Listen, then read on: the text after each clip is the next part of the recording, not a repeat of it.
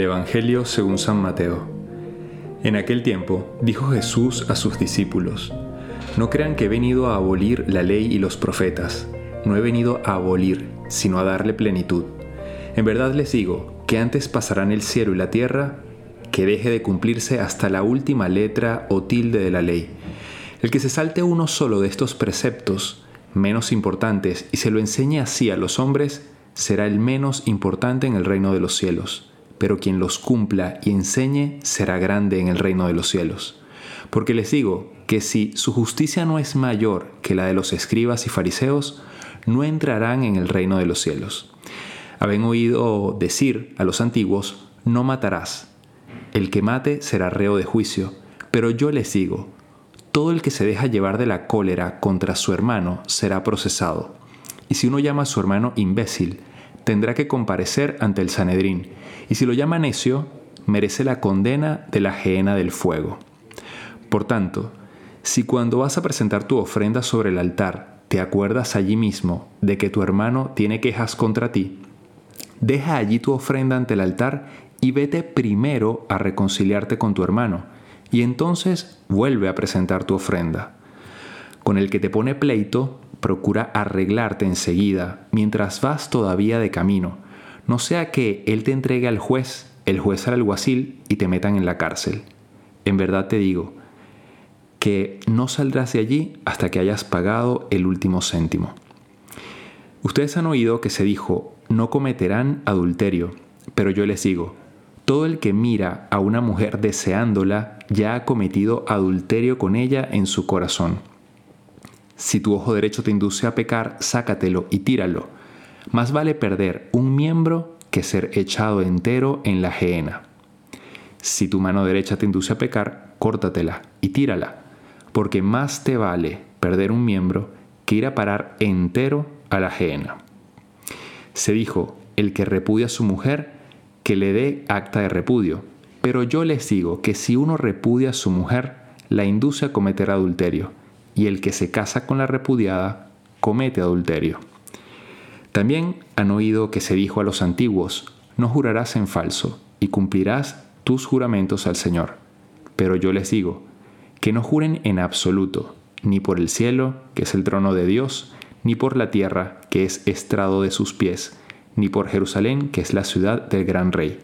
Ni jures por tu cabeza, pues no puedes volver blanco o negro un solo cabello que vuestro hablar sea sí, sí, no, no.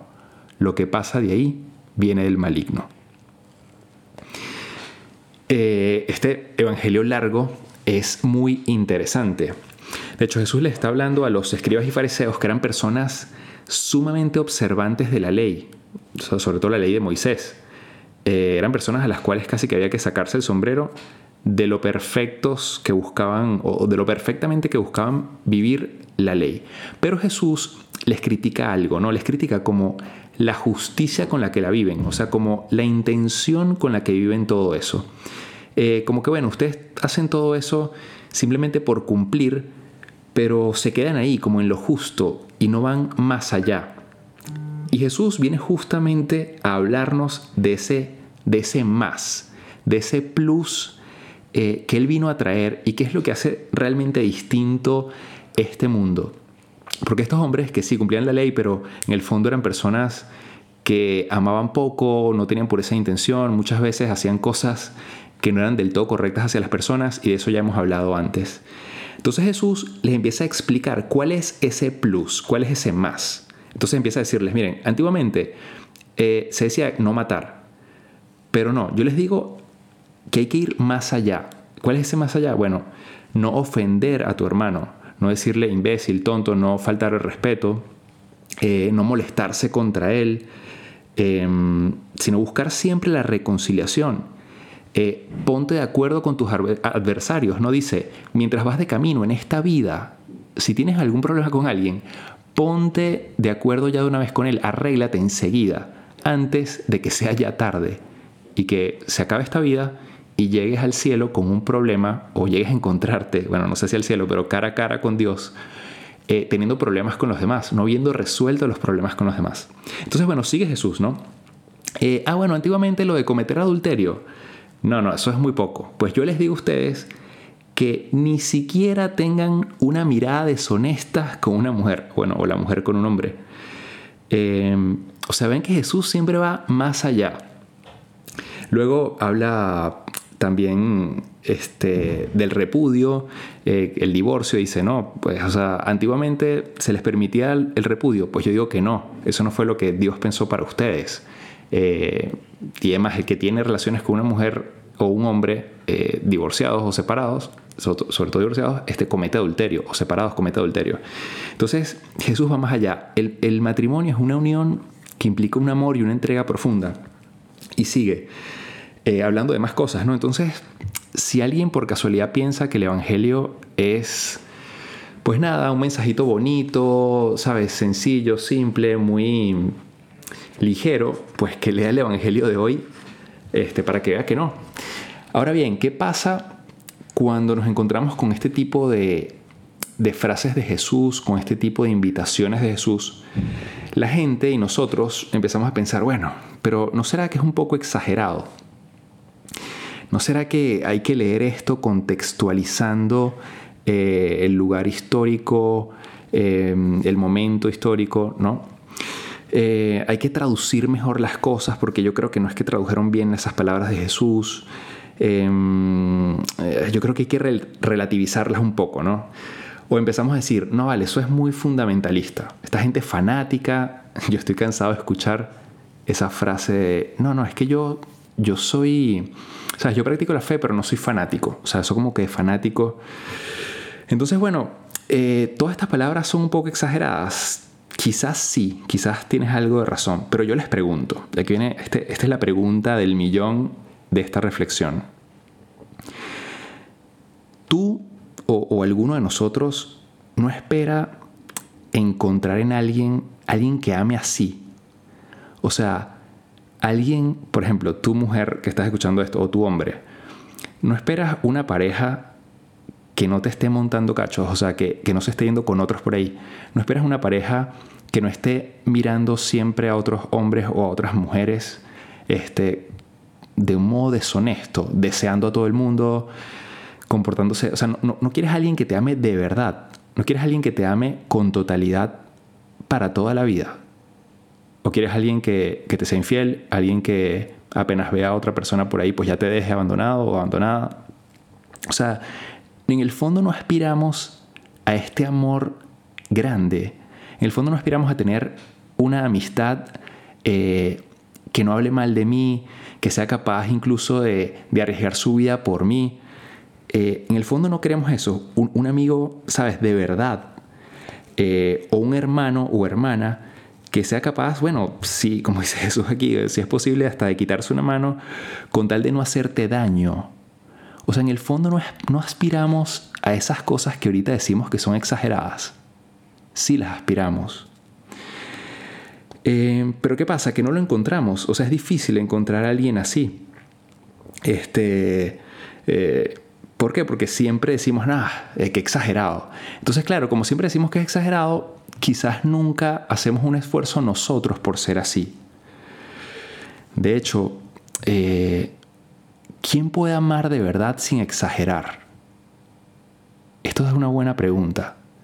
Eh, alguien que ama de verdad sería este exagerado fanático, ¿no? Alguien que, que, quiera ser fiel a una relación por el resto de su vida, alguien que quiera, que sea capaz de, de incluso arriesgar su propia vida o, de quedar mal por ayudar a alguien, a otra persona, a un amigo, eh, a la persona con la que convives, a tu hermano, tu hermana.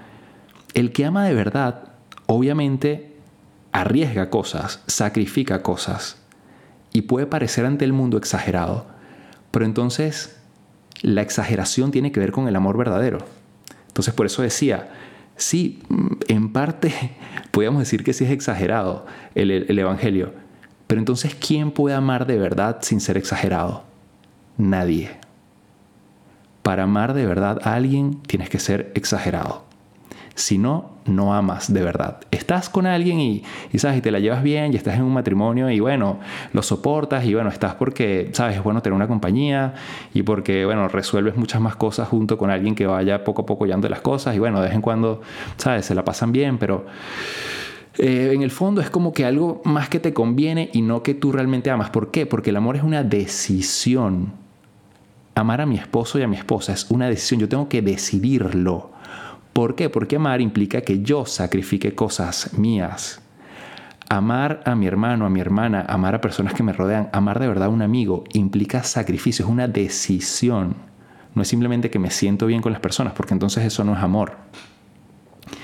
Entonces, bueno, eh, ya me estoy pasando un poco el tiempo, pero este evangelio de hoy de verdad es muy, muy interesante. Y Jesús nos pide esto, o sea, amar más allá, ese amor que yo espero que tengan conmigo, yo lo puedo dar. Y, y cómo nos gustaría que esto se, estas palabras se tradujeran, pero sí, se tienen que traducir, se tienen que hacer carne. Y se tienen que hacer carne en gente que ame así, que ame de modo exagerado. Y, y esa gente, pues tenemos que ser tú y yo.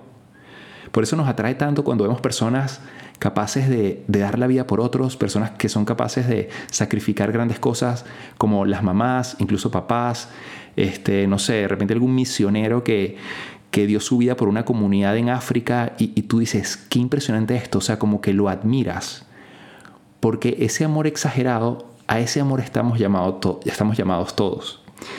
Entonces, bueno, difícil sí, pero imposible no. Y no es imposible porque Jesús vino justamente a esto y, termino porque esto es sumamente importante decirlo, existe el plano natural y el sobrenatural.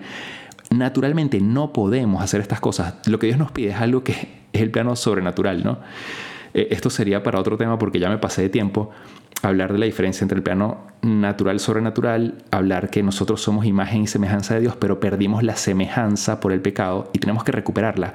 Y recuperar esa semejanza viene solo por la gracia, o sea, cuando Jesús vino a, explicarles a esta gente ese plus, ese más, es porque también vino a decirnos, ustedes solos no pueden, pero conmigo lo pueden todo. O sea, yo les voy a ayudar a que ustedes puedan amar así, de forma exagerada, como yo les amé a ustedes. Entonces, bueno, para no extendernos más, pidámosle a Dios que nos dé esa gracia que solo Él puede dar. Nosotros tenemos que predisponernos, tenemos que poner de nuestra parte un poquito, es verdad, pero pedirle, Dios, dame esa gracia de amar de modo exagerado como tú amas. Que Dios les bendiga mucho, que Dios les conceda esa gracia, que tengan un feliz domingo, una feliz semana eh, y que Dios les bendiga. Nos pueden seguir en nuestras cuentas de Kiaria Jesús y mi cuenta personal Padre Jesús LC.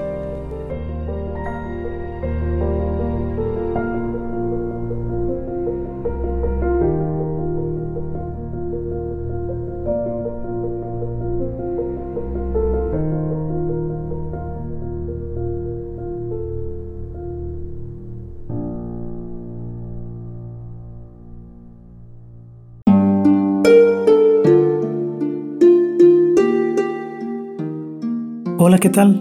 Perdón por la interrupción, pero quiero invitarte a escuchar el nuevo podcast de Juan Diego Network que se llama Oraciones de la Noche. Ahí te voy a acompañar antes de dormir, así que no tienes excusa para no escucharlo. ¿Y qué vamos a hacer? Pues yo te voy a ir guiando para que te relajes, te prepares para dormir y haremos una oración juntos. ¿Qué te parece? ¿Nos vemos pronto entonces? Escúchalo en tu plataforma favorita. Solo sigue el link en los show notes de este episodio. Oraciones de la noche. No lo olvides, ¿eh? Nos vemos pronto.